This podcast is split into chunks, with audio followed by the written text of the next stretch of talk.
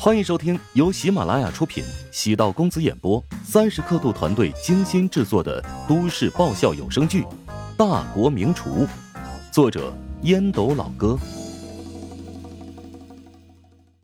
第六百二十七集。黄成摸着下巴，嗯，我这个人吧，个人比较喜欢吃清淡一点儿啊。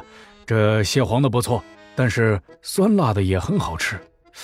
至于啤酒和蒜蓉的呀，也是让人回味无穷啊！这实在是不太好选呐。行，那还是我来宣布吧。这次获得优胜的是好望组，酸辣小龙虾，理由是汤汁饱满，酸辣味道独特，极有创造力。下周开始正式在两家食堂推出，好望接下来要给其他厨师进行培训。至于配方的话，由好望负责统一保管。好望如释重负的松了口气，这几天下班之后完全泡在厨房，就是为了在此次内部赛当中获胜。与好望配合的主厨回想这几日的辛苦，笑道：“哈哈哈哈哈，功夫不负有心人呐。是啊，比厨王大赛还要费心费力。”郝望主动与他握手，见郝望如此全身心投入，乔治暗自欣慰。郝望在几个主厨当中实力毋庸置疑，遗憾的是他来食堂的时间比沈贤和钟石要短，所以想要尽快站稳脚跟，个性要强，凡事要争个第一。有这么一个人在团队，还是能让竞争的气氛变得浓郁不少。乔治给郝望转了两千元。笑着说道：“相信你的这道酸辣小龙虾一定能在食堂卖出好成绩。这个月这道菜的提成比例为百分之五。菜价定多少？呃，菜价定两千八百八十八，会不会太少了？小龙虾是挺贵的，但卖两千八百八十八一份，未免太离谱了吧？果然是黑店老板，定价毫不手软。”呃，一份酸辣小龙虾有多少只啊？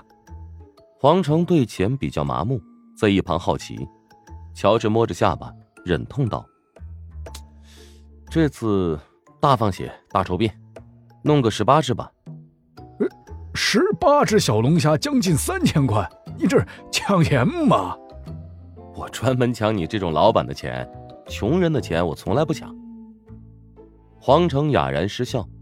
对乔治比了个大拇指。哎呀，哎，果然牛啊！哎，能让黄老板觉得黑心，我的目标就达到了。黄成错愕的望了一眼乔治，很快理解乔治的逻辑。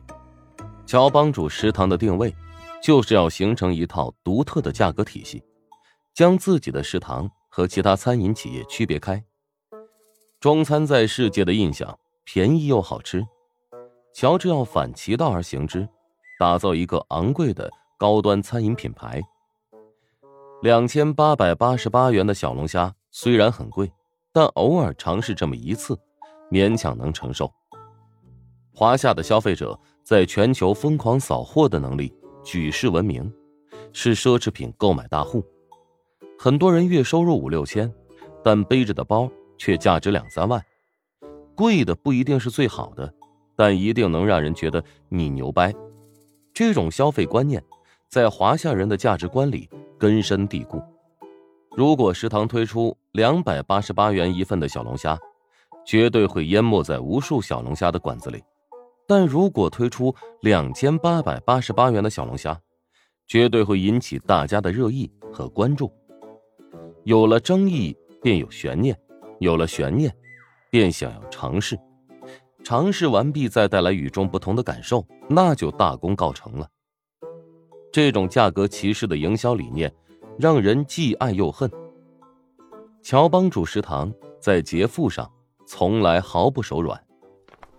与黄成走出后厨，在办公室闲聊，黄成嘴里依然还有小龙虾的余韵，于是决定，若是正式上市，肯定要带好友来尝试一下。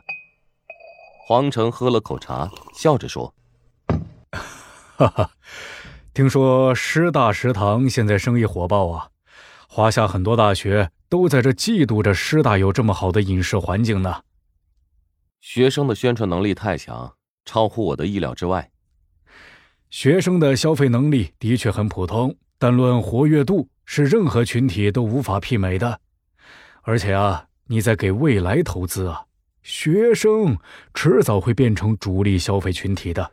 三到五年之后，食堂就会有一批忠实的顾客了。时代发展这么快，有多少企业能熬过前三年？我只想着如何在下个月能够保证足够的收益。哎呀，你的忧患意识比想象中要强啊！新一代的这年轻企业家就缺少你这种紧张感。我离企业家还远呢，就是个小商人。哎，你的智能制造项目做的如何了？哈，最近募集到了一笔资金，已经准备控股蜘蛛科技。蜘蛛科技，嗯，为什么这么吃惊啊？啊，没什么，是一家挺有名的企业，让我很吃惊。陶子谦是这家公司的投资人之一，所以有些意外。很讨厌陶子谦这个假洋鬼子。乔治不至于跟黄成提这茬。黄成跟乔治聊了一会儿智能制造，知道乔治不懂智能制造，但偏偏喜欢跟他谈。黄成不需要别人跟他讨论，只是需要一个倾听者。乔治面带微笑，与他时不时的应和一句。沈贤敲了敲办公室的门，打断两人的对话。见沈贤的表情不大对，乔治皱眉道：“出什么事了吗？”沈贤颔首看了一眼黄成，欲言又止。乔治知道沈贤是见有人在场，有事不方便说。乔治猜测沈贤遇到的肯定涉及后厨，不算特别机密的事情。当着黄总的面，什么事儿都可以说。黄成正准备起身，打算告辞离去，听乔治这么一说，淡淡一笑，又坐了下来。乔治把自己当成了自己人，心情不错。沈贤眉头皱成一团，无奈道：“刚才袁勇提出要辞职，他若是离开的话，咱们得有其他打算了。”袁勇是刚招进来的主厨之一，还没有过试用期，是忠实的师叔，厨艺精湛，人品也不错。不知道为何突然辞职，请袁老师来一趟，我想跟他聊聊。乔治面沉如水，袁勇很快来到办公室，脸上满是尴尬之色。不等乔治说话，主动开口：“对不起，乔老板，有人给我很高的薪水，所以我必须得离开。”袁老师，我想问你几个问题。第一。如果你去了其他餐馆，能确保以后一直有这么稳定的收入吗？第二，你呢，是我从钟老那边请过来的大厨。如果你现在离开的话，是否跟钟老已经沟通过了？本集播讲完毕，感谢您的收听。如果喜欢本书，请订阅并关注主播，喜马拉雅铁三角将为你带来更多精彩内容。